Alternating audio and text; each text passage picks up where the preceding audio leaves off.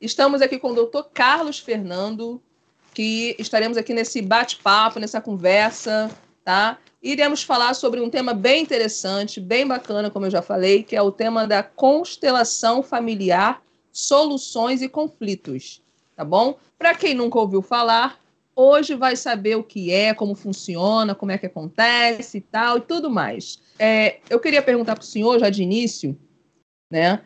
que o senhor falasse um pouquinho, assim, de forma bem resumida, sabe? Sobre a sua trajetória aí na, na, na área jurídica. Primeiramente, queria agradecer muito a vocês dois o convite. Nós que agradecemos. honrado de ser é, acolhido aqui por vocês nesse, nesse programa.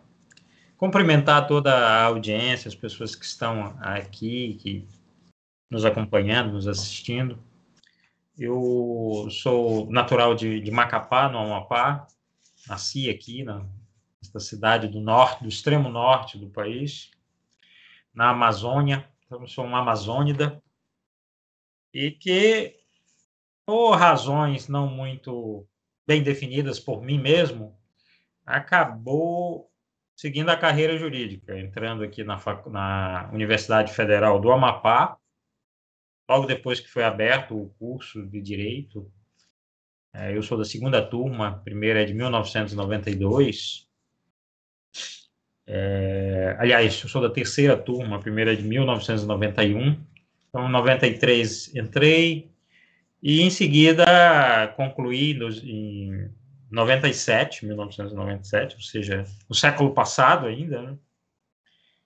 E comecei, depois que, que concluí o curso, a fazer alguns concursos e por acaso acabei passando nesse concurso da magistratura aqui do estado do Amapá, para o Tribunal de Justiça, em 2002, onde desde, desde então estou é, trabalhando com, como juiz de direito aqui. Desde 2000 e, 2013, sou titular da quarta vara de, de família da capital do estado, onde atuo principalmente com principalmente não, exclusivamente com ações de família e também de sucessões. Meu material, a minha matéria-prima aqui é sempre conflitos relacionados à, à família e sucessões, que também sucessões envolvem naturalmente família. É, durante a, a, esse meu essa minha meu tempo como juiz acabei fazendo também um seguindo a carreira acadêmica, fazendo um curso de uma pós-graduação, stricto sensu, mestrado em Direito Ambiental e Políticas Públicas aqui pela Universidade Federal do Amapá. É, e, em seguida, o, o doutorado pela Universidade Federal de Minas Gerais, na área do direito também. E desde 2017 venho fazendo estudando e fazendo formações nas áreas das constelações chamadas constelações sistêmicas, que envolvem constelação familiar, constelação estrutural. E também, recentemente, tenho me dedicado a estudar um outro método que se chama constelação da identidade, que trabalha mais com traumas. Tudo isso com o objetivo de uh, ter mais recursos, ter mais capacidade para ajudar as pessoas que, é, que estão em conflito né, nas, na unidade judicial onde trabalho. Minha forma, minha, minha maneira de procurar ajudar de uma forma mais efetiva, mais profunda, mais consistente as pessoas a resolver seus conflitos. É basicamente isso. Doutor Carlos, o que é constelação familiar? Como eu falei aqui, é, é um tema assim que muitas pessoas desconhecem. Eu mesma não, não, não tinha assim, ouvido falar sobre né, constelação familiar. E aí eu queria saber do senhor o que é constelação familiar, o que, que ela estuda. Na verdade, são três perguntas em uma. O que, uhum. que ela estuda e por que, que ela é utilizada dentro da área jurídica.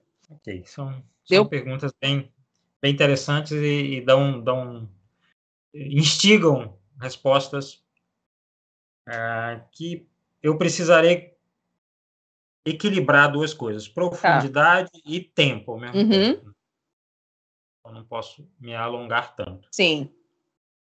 Eu posso dizer, resumidamente, que constelação familiar ela é um, ela é um, um método para lidar ou tratar ou é,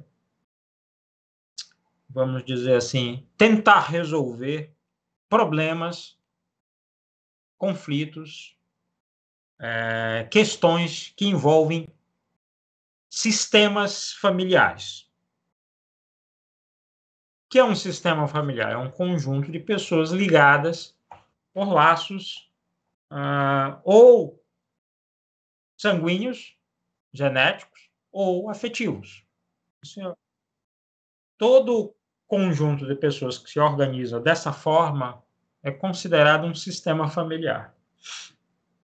Então, a, a constelação familiar, ela é uma ela segue uma linha das chamadas terapias familiares, que foram desenvolvidas lá na década de 60 em alguns lugares do mundo, como Estados Unidos, Itália também teve, e que passou a levar em consideração não apenas a pessoa, o indivíduo, mas o conjunto do sistema, a família como um todo, uhum. ou pelo menos como uma parte. Uhum.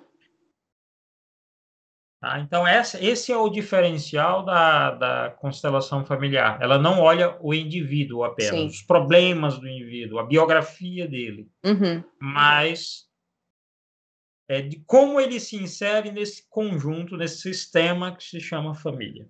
Então, esse indivíduo só é o que ele é uh, devido ao seu. Uh, a, a, sua família, né? A, a, aquilo que está atrás dele, por trás dele. Né? Exatamente. Ele é resultado de um, uma linhagem, vamos Sim. dizer assim, que se dá, que se desenvolve por meio de gerações ligadas por laços como eu falei, ou de ou de ou genéticos ou afetivos mesmo. Entendi. Então, é, ele não está sozinho, ele tem um conjunto no qual ele se insere e no qual ele exerce um papel.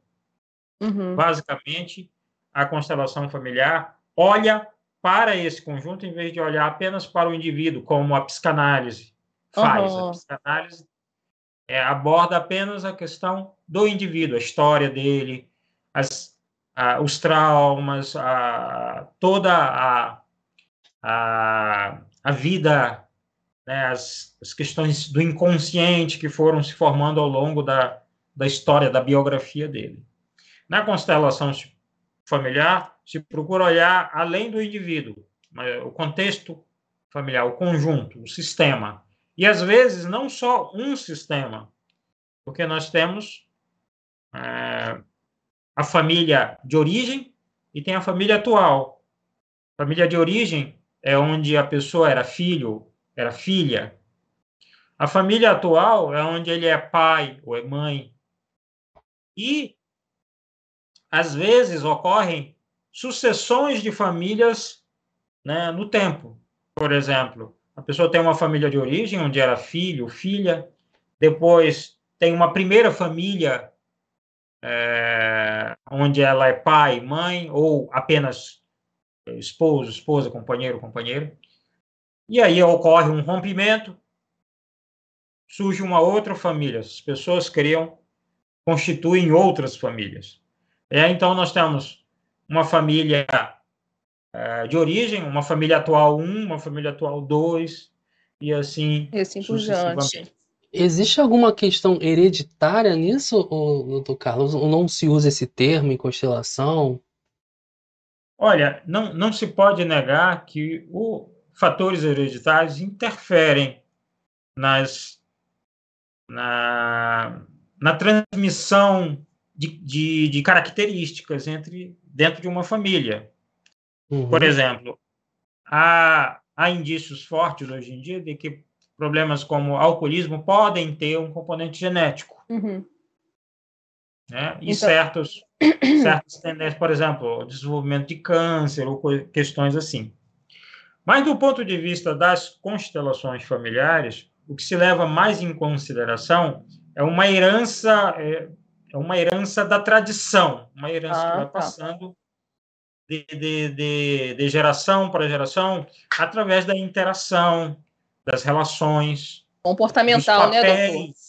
Dos papéis que, que as pessoas exercem dentro da família. Uhum. Muitas vezes esses papéis vão sendo é, transmitidos. Por exemplo, é, um papel muito comum que nós vemos nas famílias é o do salvador. É, o, um dos filhos, por exemplo, pode assumir esse papel. Ele vai salvar todo mundo. Ele vai é o que se, se, se coloca sempre é, no socorro dos demais ou de qualquer pessoa que, da família que esteja mal. Nós temos uma transmissão de papéis feita nas relações familiares intergeração, intergerações. É nesse sentido mais que, a, que as constelações é, familiares é, consideram essa questão da, da, da hereditariedade. Não, não muito a questão, não, não se trabalha muito com a questão genética em si, é, a hereditariedade genética em si. Uhum. Sim. Então se trabalha nessa área de comportamento, né, doutor? É, comportamento. comportamento. Repetição, né, de comportamento e tudo mais. É, repetição de padrões. É padrões. É Nossa, isso muito... é o que mais, isso é o que mais tem, né? Isso é o que mais tem. Repetição de padrão. Ah, porque meu pai é assim, porque minha mãe é assim, eu também sou. Na maior parte das vezes, a pessoa repete o padrão sem estar muito a... consciente dele. Às vezes, até negando que o faz. né? E aí. Isso é bastante comum. E a área jurídica, doutor, abraçou né, a, a, esse método, né? Da constelação familiar e, assim, trabalha dentro da área jurídica mesmo, esse, esse método, como o senhor falou, né? Antes da gente entrar aqui online, o senhor estava falando que o senhor trabalha com famílias, né? Que vivem conflitos e tal, na área jurídica mesmo, né? Sim. É, existem várias abordagens, é, várias formas de usar as constelações dentro do judiciário. É, existem, existem alguns tribunais onde um, são selecionados os casos, por exemplo, na área de família. Uhum. Pessoas, é, pai e mãe que estão em conflito uh, por guarda de filho. Então, uhum. Pegam e separam casos desse tipo, encaminham essas pessoas para serem consteladas. Às vezes, cada uma delas, ou às vezes, um pega-se um caso, que é um caso paradigma, faz a constelação, os outros assistem, acompanham, e de alguma forma são, ah, vamos dizer assim, atingidos por aquele, por aquele caso, pelos reflexos, pelo que ocorre ali, as pessoas se colocam um pouco, se projetam e produzem algum efeito é, nessas pessoas que estão assistindo. Ô, doutor, uma perguntinha, que o senhor estava falando isso aí. Então, é, no caso, esse conflito que há entre familiares, como o senhor falou, o senhor, é, essas pessoas são encaminhadas para essa constelação, que é, que é o método, né? Sim, a constelação, ela.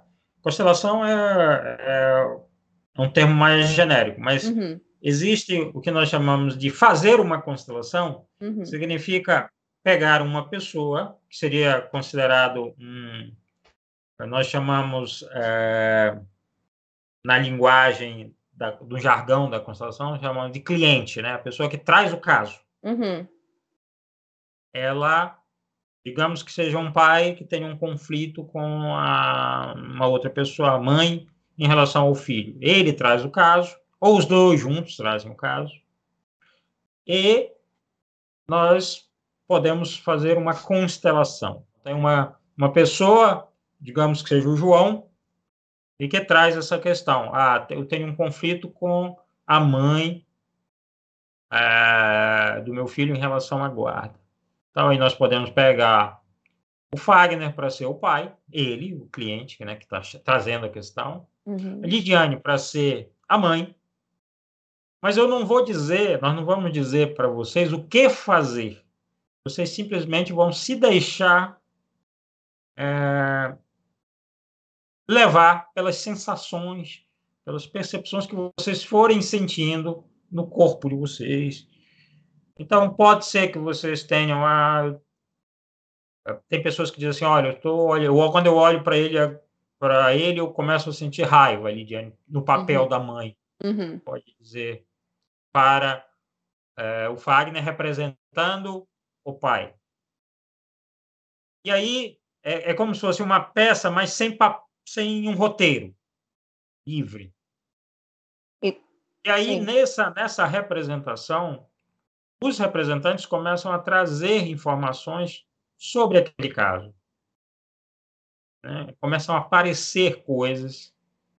E aí, a, a pessoa que está trazendo o caso, muitas vezes ela reconhece aquilo ali. Isso realmente é assim que isso que ela reage. Uhum. É, esse é um aspecto. Como. Aí pode surgir a pergunta: como vêm essas informações para os representantes? Essa é a minha né? pergunta que eu ia fazer para o senhor agora. É, essa é a pergunta. A gente já está pensando em coisas místicas aqui. aqui. Eu estava aqui já estou pensando em coisas metafísicas aqui, doutor. É. Como que eles sabem? como que eles sabem dessas informações? É. Isso. É, ainda não é isso ainda não está bem esclarecido, sabe, no, no, no âmbito das constelações pelos pelos estudiosos. Ah, alguns falam que existe um eles chamam de campo, campo morfogenético. Seria uma uma espécie de energia que se estabelece, que se que conecta as pessoas. Essa é uma explicação. Eu não, particularmente, eu não, não sigo essa linha. Eu sou muito mais vamos dizer assim, pragmático, muito mais é, é, ligado à, à psicologia, neurociência, coisas assim.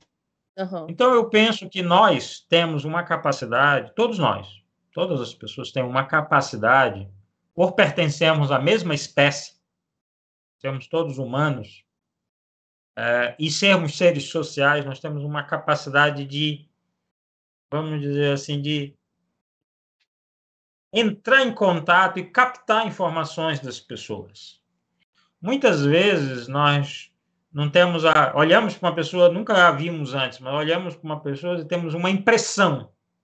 Nós estamos captando informações, algumas vezes, é, muitas dessas informações de forma, de maneira inconsciente, uhum.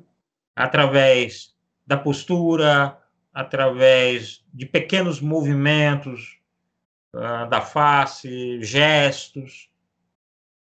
Né? Existe um estudo que mostra que a linguagem, a comunicação, é, 70% é gestual, é, é não verbal.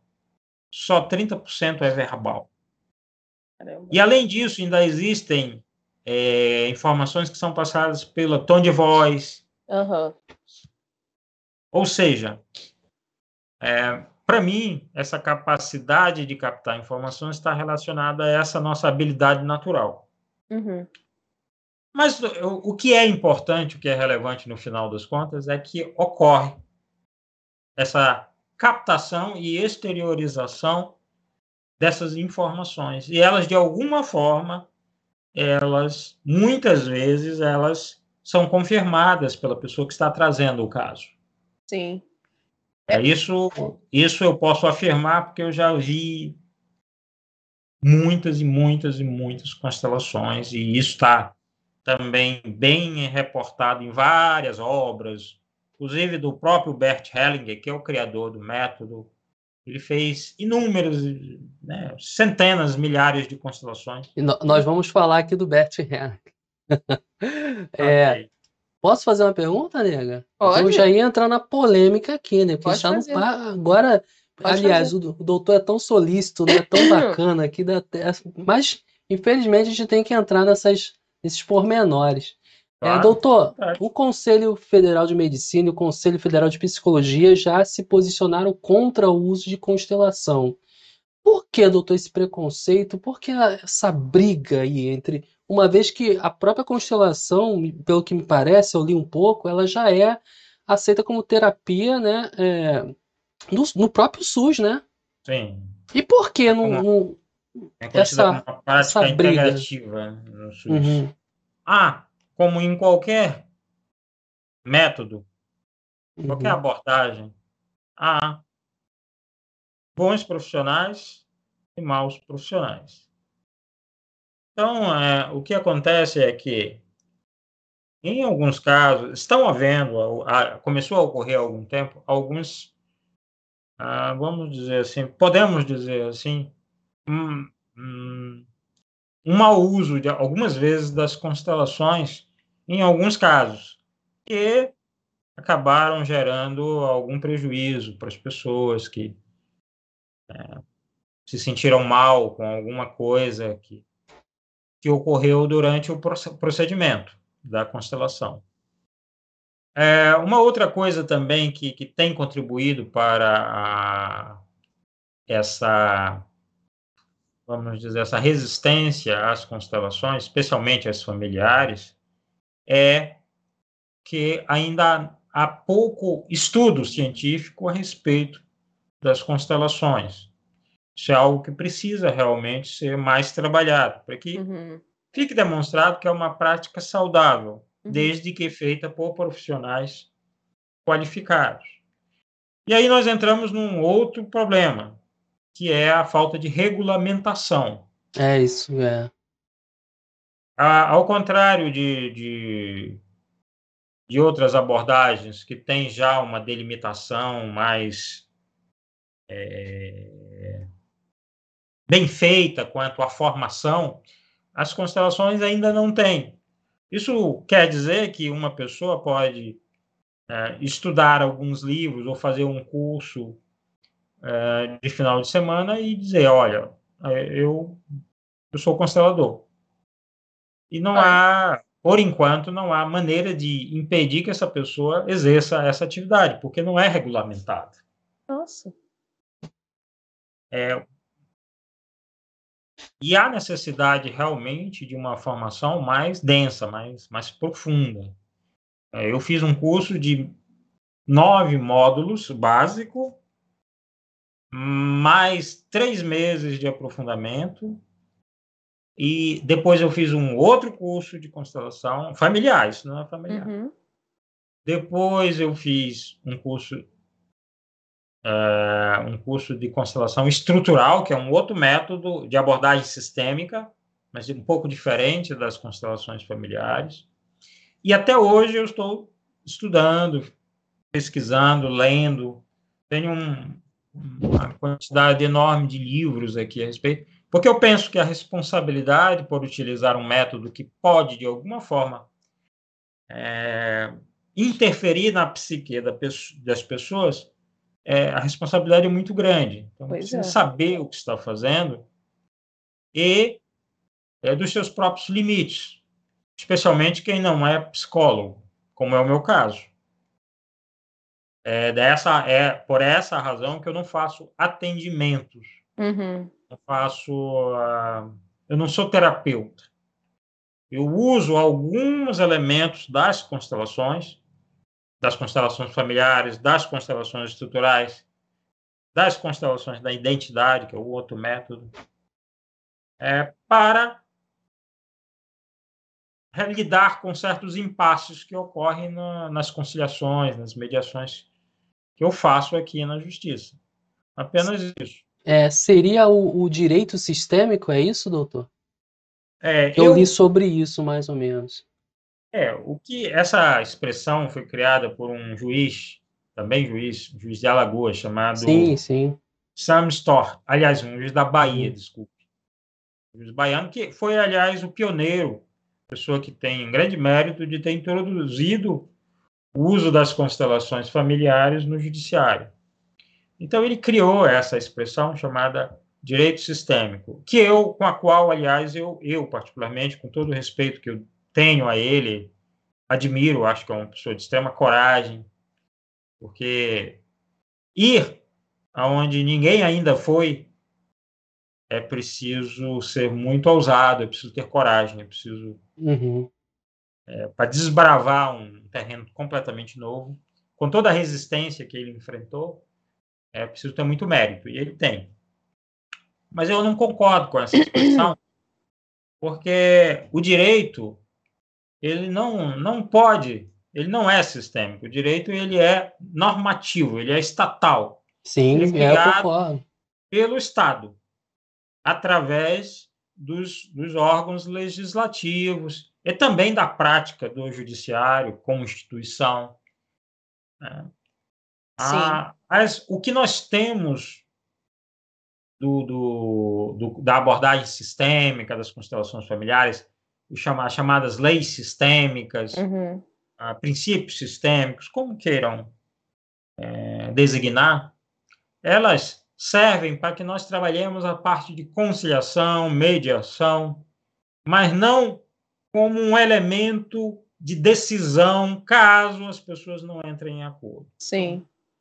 Nesse sentido, o direito que vai ser aplicado aos casos é o direito posto, o direito estatal, o direito criado pelo Estado Sim. através dos órgãos legitimados para tanto. Então, por isso que eu não uso essa expressão direito sistêmico.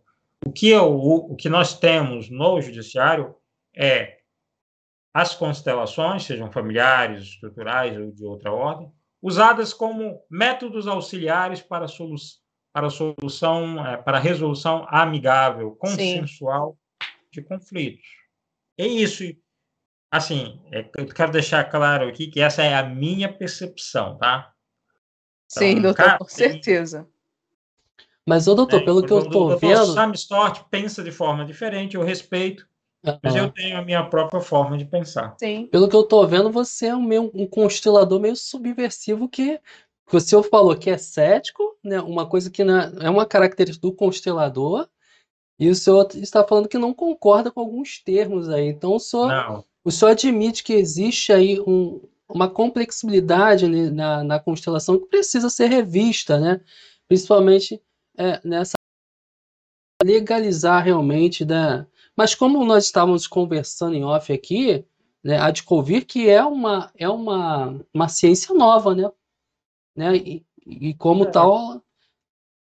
Eu não, não, não, não, não, não, colocaria como uma ciência, mas mais como um, um método, uma abordagem. Método, sim. É um, é uma, vamos dizer assim, é uma abordagem prática uhum. e visa ajudar as pessoas a resolver situações que envolvem sistemas familiares. E também outros sistemas, porque algumas coisas podem ser aplicadas. Sim. Algumas leis sistêmicas, elas podem é, ser aplicadas a outros sistemas humanos, sociais, como, por exemplo, organizações. É, as organizações, elas são constituem um sistema também. Por exemplo, os departamentos de uma de uma sociedade empresarial, eles são como que elementos de um sistema, porque sistema pode ser definido como qualquer conjunto de elementos que estão é, voltados à execução de uma tarefa. Numa sociedade empresarial, por exemplo, uma organização empresarial, o objetivo é normalmente a, a, obtenção de lucro mediante o fornecimento no mercado de produtos ou serviços. Uhum. Esse é o objetivo. Então, os elementos, os departamentos são organizados em torno dessa tarefa. Uma família é um sistema cujo objetivo é a normalmente é a, a perpetuação da vida, a, o atingimento de objetivos comuns de pessoas que vivem juntas, uhum. que se associam por razões afetivas e que têm uh, objetivos comuns. Essa é a tarefa de uma família. Sim. Então, esses princípios das constelações podem ser adotados, em, podem ser aplicados em sistemas empresariais, organizacionais, com adapta algumas adaptações. Interessante. Então, não apenas na, na, na, dentro do grupo familiar, mas no grupo também empresarial, né, doutor? Exatamente. Sim. Por exemplo, numa, numa relação, numa um departamento de uma empresa, que é um, microsistema dentro de um sistema maior, nós temos ali, temos a figura do chefe, temos a figura do, dos subordinados, né? pode ter a figura é, de outras pessoas que interagem com aquele departamento. Uhum. Cada um é um elemento dentro daquele microsistema que constitui um elemento dentro do sistema maior, que é a, a organização empresarial. E aí a Dalva colocou aqui, ó, é, o curso de constelação sistêmica é reconhecido pelo MEC? Ela fez. Bom, bom, o que acontece? Nós ainda não temos uma regulamentação dos cursos de formação. Uhum. Isso significa que não há, não há reconhecimento pelo MEC. Os cursos são considerados cursos livres. Tá bom? Tá. Então, perguntinha respondida aqui da Dalva. A outra pergunta dela, doutor, é assim, ó. Constelador pode ser ou já é uma profissão remunerada? Olha, como no, no Brasil vigora o princípio da liberdade profissional, ou seja, se não houver se não houver regulamentação, ou seja, requisitos é, em lei para o exercício de determinada atividade profissional, ela pode ser livremente exercida por qualquer pessoa. Nesse sentido, a, o constelador ele pode atuar profissionalmente, oferecendo seus serviços por mediante pagamento de, de um valor, de uma remuneração, uhum. sem problema nenhum. Como, aliás, um hipnotizador pode, ah, como um, um, um, uma pessoa com formação, de, um curso de formação em, em algumas terapias que não, que não necessariamente são é, incluídas no curso de, de, de, psicologia. Então, desde que não haja impedimento legal, qualquer pessoa pode exercer qualquer atividade profissional oferecendo ah, no, ah, no mercado ah, o seu, os seus serviços. Da, dessa forma, a resposta é que é perfeitamente possível trabalhar como constelador. Agora, evidentemente, por uma questão ética, a pessoa precisa ter formação. Isso, isso Agora, a seleção, a seleção é feita mais pelo, pela clientela do que, já que não há regulamentação, uhum. como existem na, nas profissões já regulamentadas, como médico, de, de, é, dentista, psicólogo. A, a entrada no mercado é livre, então o filtro vai ser feito pela clientela através da seleção daqueles profissionais realmente capacitados. Então, então perguntinha respondida aí.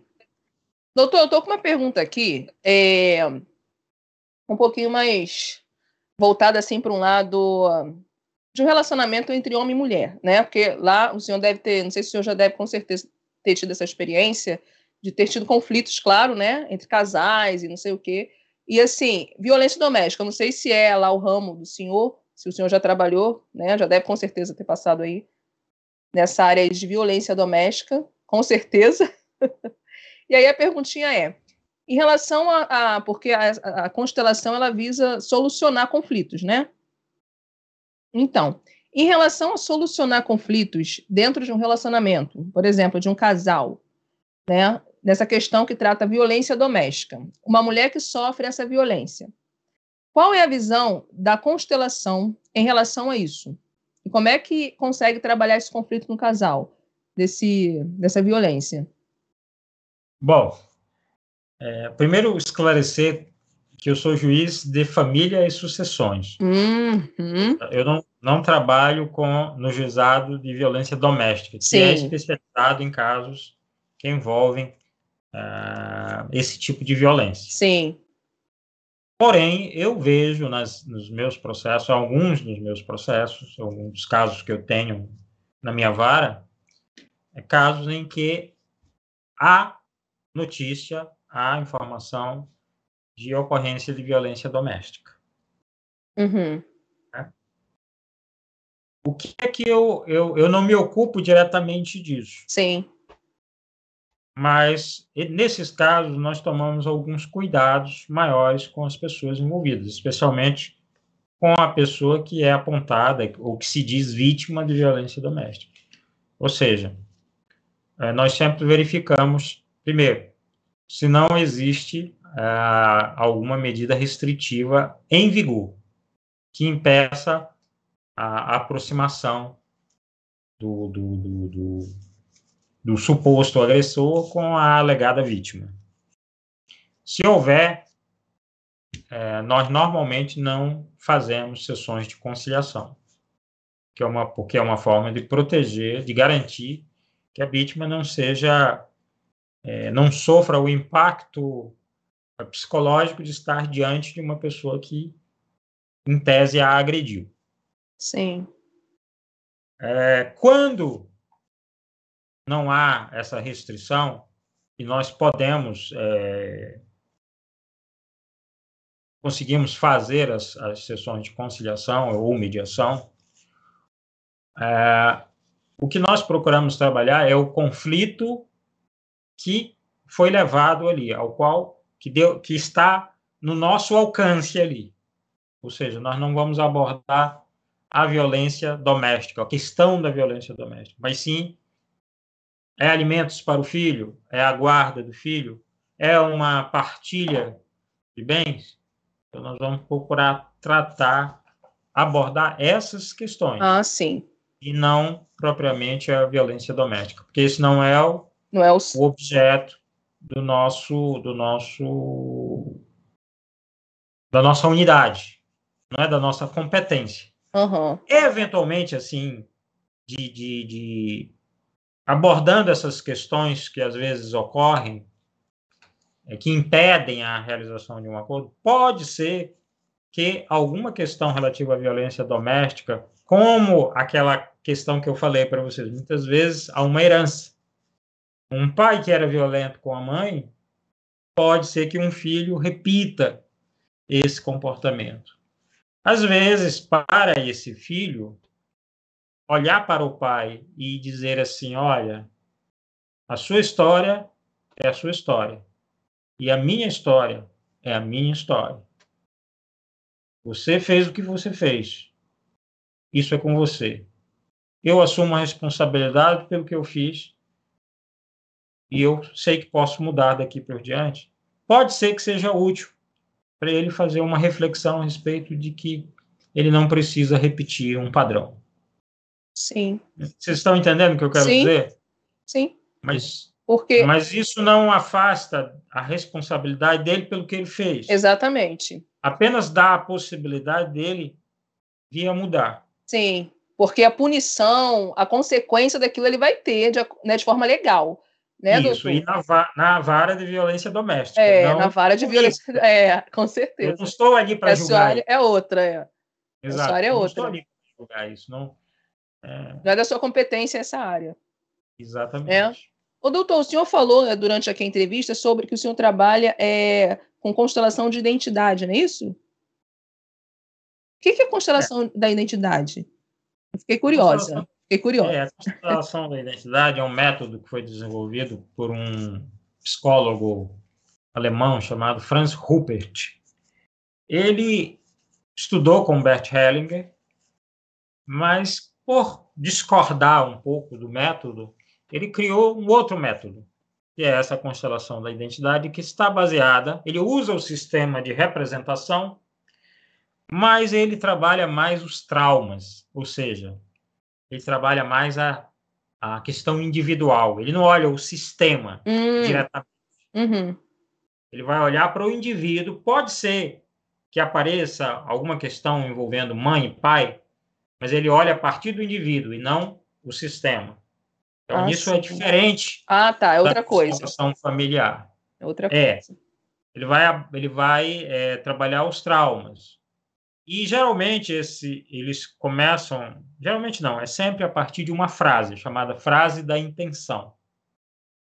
Então a pessoa formula uma frase é, e ela reduz essa frase a três palavras.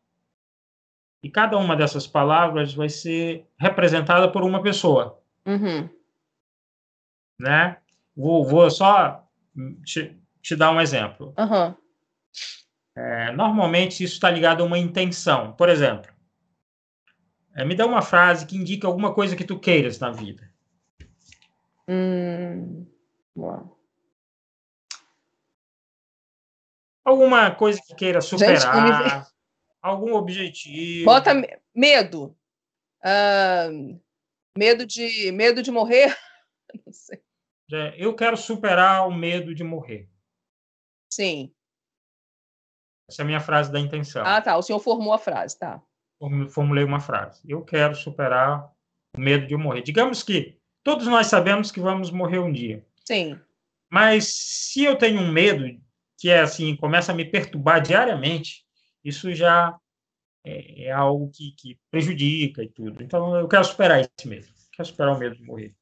Aí a pessoa que está conduzindo a constelação da identidade pode dizer assim, ó, então separa três palavras. Aí eu vou separar eu, medo e morrer. Sim, sim. Separo essas três palavras. E aí cada representante vai, são três representantes, cada um vai representar uma palavra dessas. E é muito impressionante como começam a brotar coisas desses representantes e vão acionar os traumas, vão trazer à tona o, trauma, um trauma relacionado a essa questão. Vai aparecer. Nossa. É, é bem profunda. É... Essa é bem profunda. E essas, essa, essas, essa, essas sessões, doutor, que são feitas com os clientes, né? É assim que são chamados, não é isso? Isso. É, são feitas de forma individual, não, né? Tem sempre várias pessoas ali naquela sessão, porque precisa é, pode... de, de, ter os representantes, né? É. Existem duas formas de trabalhar: em grupo, com representantes pessoas, ou individualmente, usando objetos. Sim. É, por exemplo, eu selecionei é, três palavras, né? Eu. Aí, se eu estou com, a, com o cliente individualmente, eu vou dizer: olha, isso aqui pode ser o eu? Olha só, quando eu faço, só quando eu faço isso aqui, digo, isso aqui pode ser o eu, já muda alguma coisa aqui. é, um, é um processo mental. E aí eu vou dando, né? A, a borracha pode ser o medo, Sim, os objetos vão representando ali, né, as palavras. É. Porque isso é uma, é uma capacidade da nossa mente de fazer projeção e, e também de simbolizar, né? Às vezes, na sala de audiência, eu estou assim com um pai ou uma mãe, digamos que sejam vocês. É... Vocês têm filhos? Vocês? Sim, temos. temos um, doutor. Um, como é o nome dele? Miguel. Miguel. Pois é, é Fagner e, e Lidiane. Vocês estão aqui comigo e eu gostaria que vocês, já que o Miguel não está aqui, vamos, vamos eu convido vocês a imaginar, olhar para esta caneta e imaginar que nela ela está representando agora o Miguel. Sim. Então aqui está o Miguel. O que é que muda quando vocês passam a olhar essa caneta como representante do Miguel? Muito frágil, eu vejo ele muito frágil. É. Ele, ele aparece frágil? Parece, é. frágil, dependente. Quando ele vai se inclinando assim, muda alguma coisa? Parece que ele quer ah. Tombar um pouquinho aqui. Sim. Querendo cair, né? É. Sim. Segura ele aí, doutor. Não deixa ele cair, não. Mas vocês veem? Aham. Aqui a caneta volta a ser a caneta. Às vezes eu faço isso na sala de audiência para que as pessoas percebam que existe alguém mais do que elas que está envolvido ali naquela questão e que elas precisam olhar para essa pessoa. Muitas vezes é o filho, mas o conflito entre elas está tão forte que elas ficam como que fossem cegas. E essa técnica ajuda como que tirar esse véu e, e elas possam é, perceber outras coisas que estão além da, do rancor, além da mágoa, além Nossa, da dor bacana, que as domina. Que bacana. Faz o, o a, é, vai fazer com que aquelas pessoas enxerguem o outro, né? Exatamente, exatamente. Às vezes fazer isso é muito mais poderoso do que eu ficar falando horas para as pessoas. Olha, vocês têm que olhar para o filho de vocês e isso, porque como elas estão muito fechadas, isso entra por um ouvido e sai pelo outro. Mas quando elas se conectam com o filho, aí pega, viu? Aí é. É. Aí o negócio é mexe. Aí a alma estremece. Exatamente. É. A alma estremece. Deixa eu entrar é, aqui na, no chat. Deixa eu só. É, Você vai, eu, quer perguntar? Então, eu não tenho recado aqui da Adri. Né? A Adri ah, tá, tá, comigo no WhatsApp, também tá online aqui na, na nossa na nossa live aqui. Ela é psicóloga, o doutor, ela fez um elogio aqui, eu quero compartilhar, porque, né? Ela falou, ela até falou assim para mim, não tenho perguntas, está respondendo tudo, é, está coerente, né? Ele é, ele é conciliador, conciliador né, no uso da constelação, fez bons elogios aqui para o nosso doutor. Muito obrigado, Adri. Adri é a nossa é, psicóloga aqui. Digo, digo, a ela que eu sou um, embora eu não tenha formação em psicologia, mas eu, eu sou um, um admirador dessa área, estudo, leio, tenho lido muito, muito nessa área. Freud, Jung, é, Carl Rogers. Então, o senhor, muito. o senhor também vai adentrar na área da psicologia, né, futuramente? Vai se formar? Ah, eu acho que sim. Psicólogo. É, eu acho que sim. Se sabe. O senhor, é, o senhor tem, tá, tá no caminho já, tá? É. Ó, o Fagner falou que ela não fez pergunta, mas ela fez pergunta aqui no, no ah, chat. Ah, sim, fez. Ah, que no bom. No chat ela Fala fez aí. uma pergunta aqui pro doutor. Ótimo. Ela falou aqui, ó. Uh, doutor, na constelação da identidade, vocês trabalham com pessoas com transtornos de personalidades, já que pessoas com tais comportamentos precisam de um tratamento longo? Olha, é, o que eu posso dizer assim é sobre a minha perspectiva. Eu, eu geralmente falo sempre na primeira pessoa, porque uhum. eu não estou ligado, eu não sou ligado a nenhum grupo, eu não sou ligado uhum. a nenhuma a nenhuma organização. Eu falo em meu nome. É, eu tenho estudado a constelação da identidade, fiz um curso de formação com o Dr. Yuli Rota, que é um juiz de Alagoas, é, e fiz o, os três níveis, básico, intermediário e avançado. É, a minha opinião é que o uso desse, desse método ele deve ser feito com bastante cuidado, vamos dizer assim, porque já mexe com a psique humana de uma forma mais profunda. Eu não me sinto é, habilitado nem autorizado ainda por mim mesmo a usar, embora tenha formação e tudo. Uhum. Eu ainda estou assim estudando, estou é, refletindo sobre isso. É, uso assim uma pequena, alguma coisa assim, só para quando eu vejo que pode ser útil de alguma maneira, mas jamais quando envolve pessoas com distúrbios. Sim. Porque aí me, me parece que há necessidade de um acompanhamento terapêutico mesmo por um profissional é, da área da psicologia, da psiquiatria. Então, eu particularmente não não adoto DRI, né, DRI? Isso. É, é Adriana, não, Adriana. ela de batendo e não.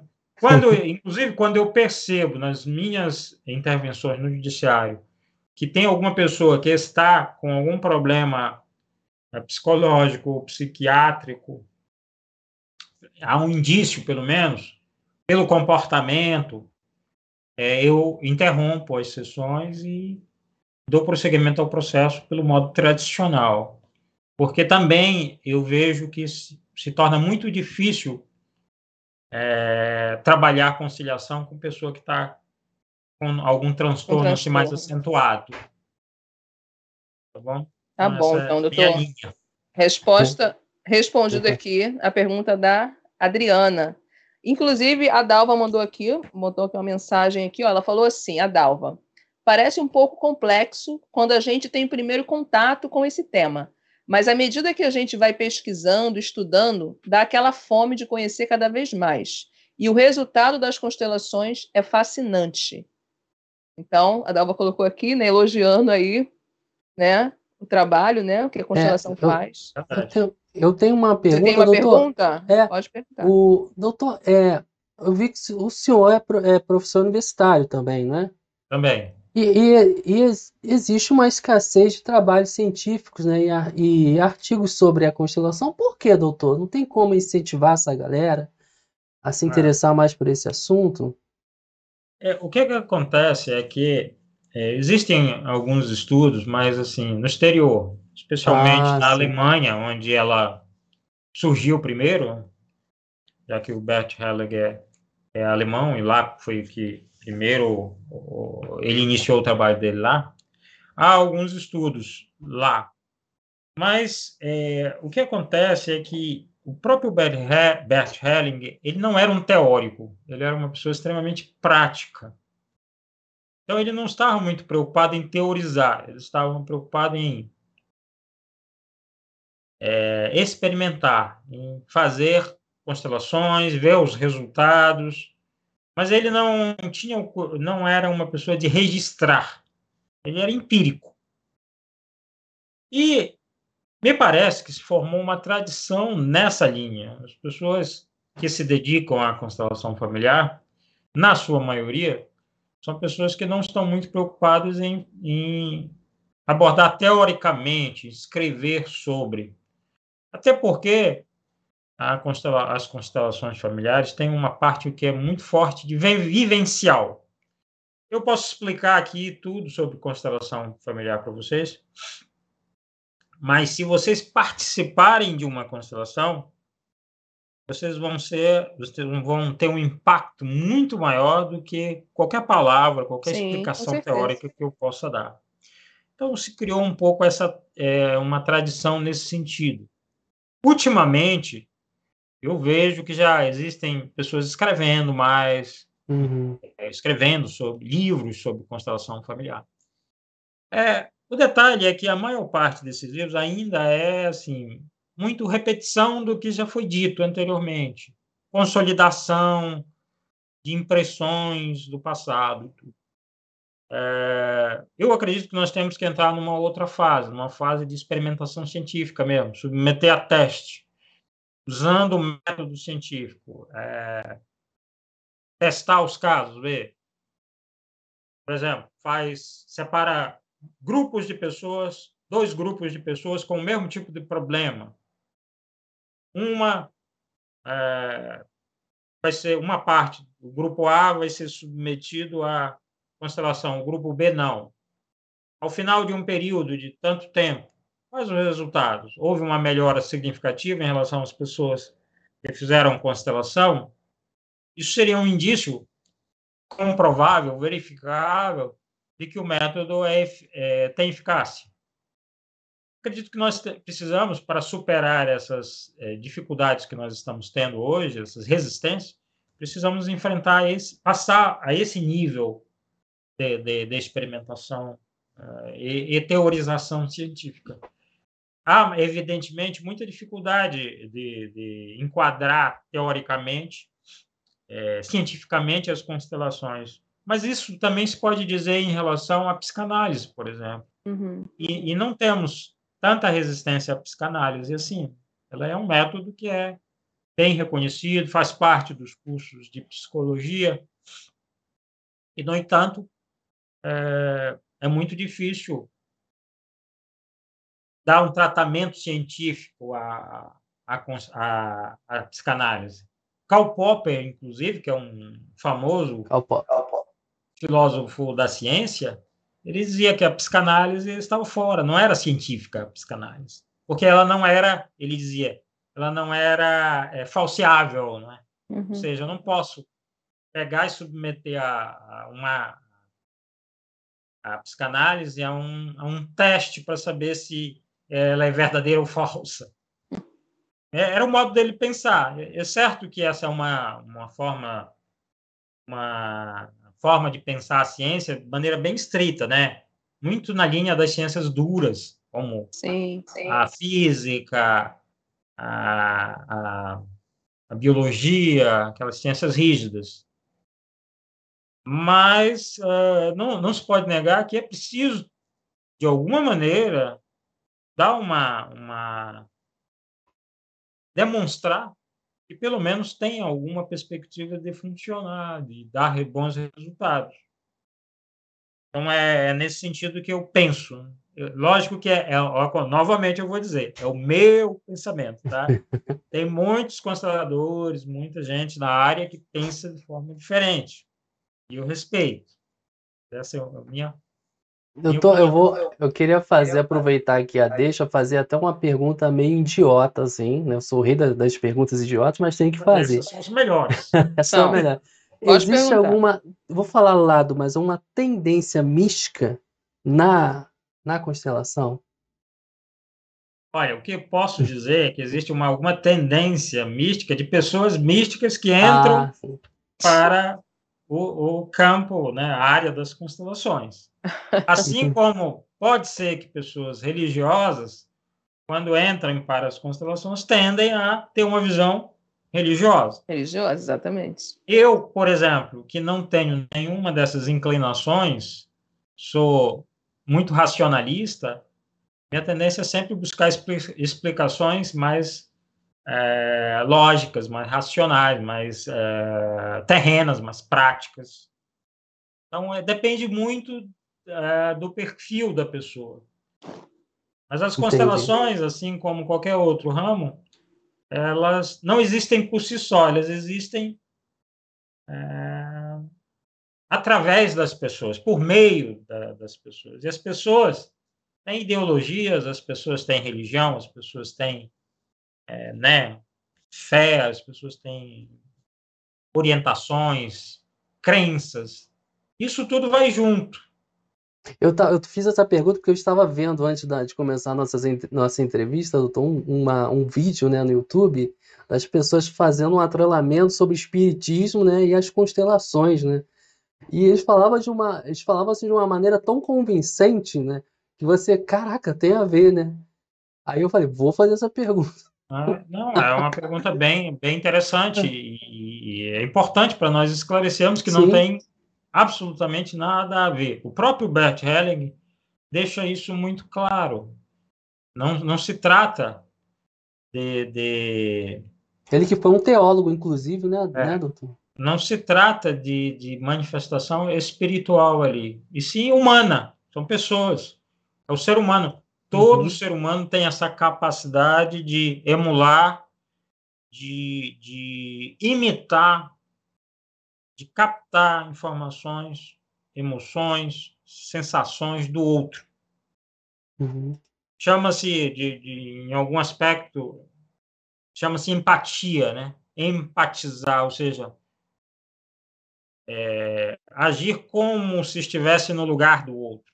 Isso. Pensar como se fosse o outro, sentir como se fosse o outro. Eu, eu faço isso, eu gosto de fazer isso no meu trabalho, às vezes. Eu pego as pessoas, quando era presencial, agora está mais complicado, né? Mas eu colocava assim duas folhas de papel no chão, colocava uma em frente à outra e as pessoas ficavam, digamos, ficava aqui o pai, né, numa folha de papel, em pé numa folha de papel, e a mãe é, na outra folha de papel. Eu falava assim, ó, vou contar até três. Quando disser três, vocês trocam de lugar. Um vai ficar no lugar do outro. Aí um, dois, três, troca. Aí um vai para lá para a folha de papel do outro, o outro para o do outro. Volta. Um, dois, três, troca de novo.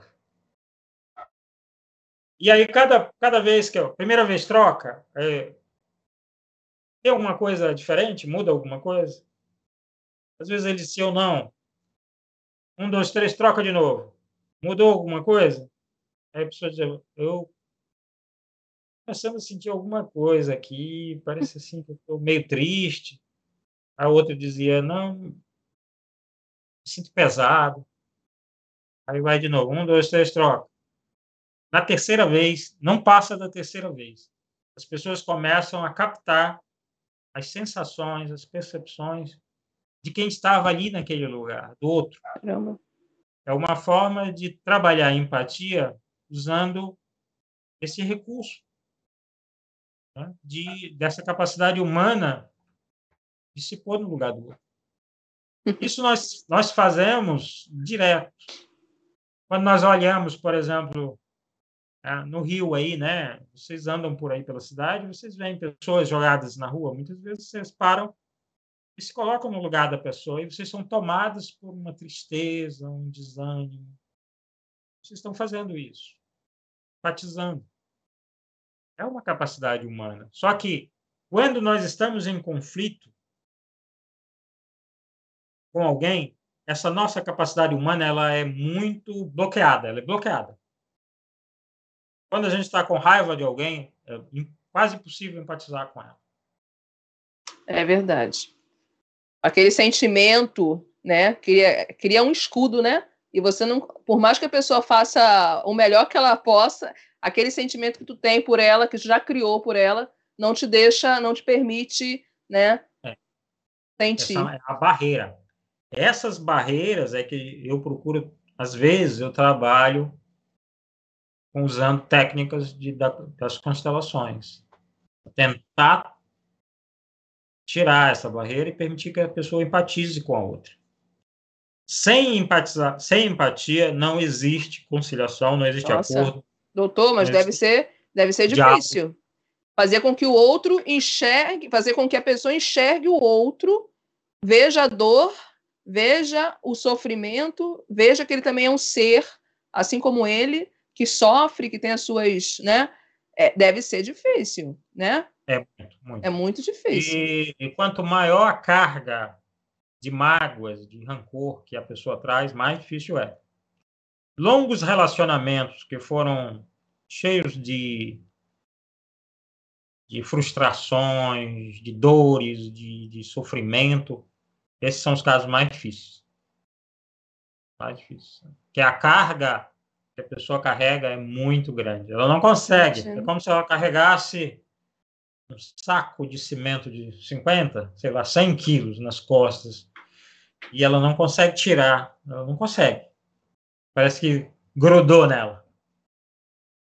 Ô, doutor, e essas famílias que o senhor atende, que o senhor faz esse trabalho, é, tem, tem como o senhor saber se esse trabalho funcionou? Essas pessoas existe assim uma, uma, uma, sei lá, existe? Tem como saber que funcionou? Olha, 100% não tem não como, tem, mas é, existem, alguns, é, existem alguns indícios. O primeiro indício é na próprio, no próprio trabalho, ao final uhum. do trabalho, como as pessoas saem.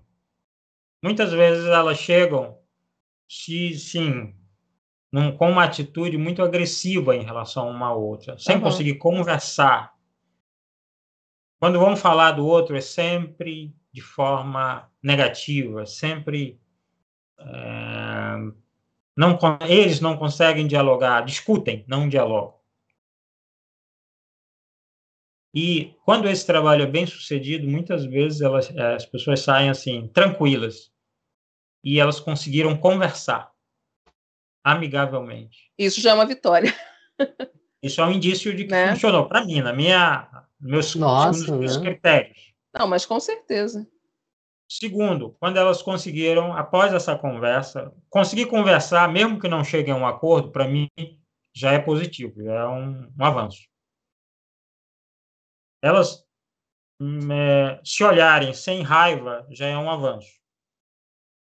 Mas se elas conseguem é, chegar, ter uma certa empatia um com, com, com o outro, conversar e resolvem o conflito que elas tinham de uma forma amigável, isso é um bom indício de que funcionou. Então, O outro indício é o seguinte: é elas não voltarem com outro conflito ou com o mesmo conflito para a justiça. É. Então, são, Ela... são indícios que nós temos de que a coisa funcionou. É uma resposta. É, surtiu né? efeito. É, é uma resposta que o senhor tem. Então, doutor, a Cília colocou aqui, ó, e esse rancor, frustrações fazem mal para a própria pessoa. E a Dalva colocou aqui, ó, outro indício forte é que a gente não vê, mas aquelas pessoas não vê, mas aquelas pessoas voltarem com hã? com outros conflitos em novos processos. Foi como o senhor falou, né? Elas não voltam com os mesmos problemas, né? Uma, não, passamos um pouco. é, passamos 15. um pouquinho, mas porque a conversa estava muito boa, tinha nossa, tanta tinha coisa para falar, Pô, meu nossa, Deus. meu Deus. Eu queria Tem tanta coisa para falar. No Beth Helling, cara. Queria Já, dar um Beth Helling aqui para a gente discutir algumas. O polêmico Olha Beth só, Helling. A gente tem que marcar uma, a parte 2, tá? Desse papo, hein? Porque eu tenho muita pergunta aqui que eu não fiz tá? É. Vamos marcar. Por Vamos favor. marcar, com certeza. Foi uma conversa muito boa, leve, tranquila. Foi muito bom. Foi muito Carlos, bom tem algum recadinho que você queria deixar para as pessoas aí, para nossos espectadores, para finalizar? Olha, é difícil dizer assim algo, mas eu penso assim que se puderem, as pessoas, todas as pessoas que puderem procurar, não falo constelação familiar, mas qualquer forma que envolva, que ajude a melhorar suas relações. Sejam familiares, sejam profissionais. Porque eu mesmo, para mim, as constelações, elas ajudaram bastante melhorar meu relacionamento com em família e também no próprio trabalho. Eu me tornei uma pessoa mais é, eu acho eu, penso eu, sempre que isso é uma perspectiva muito pessoal, né? Uhum. Eu penso que eu fiquei mais leve depois que eu comecei a, a seguir essa linha de, de me, me conhecer um pouco mais, de estudar um pouco mais essa parte do comportamento, da, né, do inconsciente, do, do, das heranças que nós temos. Tudo isso me ajudou bastante e tem me ajudado. Então, se eu, se eu puder deixar um conselho para as pessoas, é buscar formas de se melhorar como pessoa. É importante. Recadinho dado. Recadinho dado, meu povo. E a gente vai marcar, como eu falei aqui, uma nova entrevista com o Carlos, vai falar doutor, com o Carlos, tá? Para a gente continuar essa conversa super bacana, tá bom? Inclusive o canal Brasil que está aqui no nosso chat falou aqui, ó. Eu preferi assistir mesmo, porque eu ia fazer uma pergunta e fiquei ah, uma pergunta burra. Ele, ele achou que ia fazer uma pergunta burra ah, e é não é. perguntou. Essas são as melhores. Pois é. A do Fagner foi ótima. Foi ótima. Ah, tá. Minha pergunta boa foi a melhor da live, hein, gente? Foi a melhor. É, pois é, a melhor. Então, gente, na próxima, na próxima vez, vocês preparem as perguntinhas que a gente vai voltar aqui, tá bom? E desde já agradecemos aí a participação do povo que esteve aqui, do nosso chat, dos nossos amigos aí. Muito obrigada. Tá? Obrigada, Dalva Souza, pela indicação, né? Com Carlos. certeza. Se não Nossa. fosse a Dalva, não teríamos a honra aqui de estar com o Carlos aqui conosco hoje. agradeço também a Dalva. então, gente, muito obrigada mesmo, tá? Carlos, Volte sempre, você estará aqui conosco brevemente, hein? Obrigado, obrigado. obrigado. Tá bom? E é isso, meu povo. Um abraço a todos. Fiquem um com abraço, Deus. nosso sinalzinho de Libras. E até a próxima. Sim? Até a... É. Esse aqui é o sinalzinho de Libras. eu amo você, tá? Eu, é, eu te amo. Significa isso.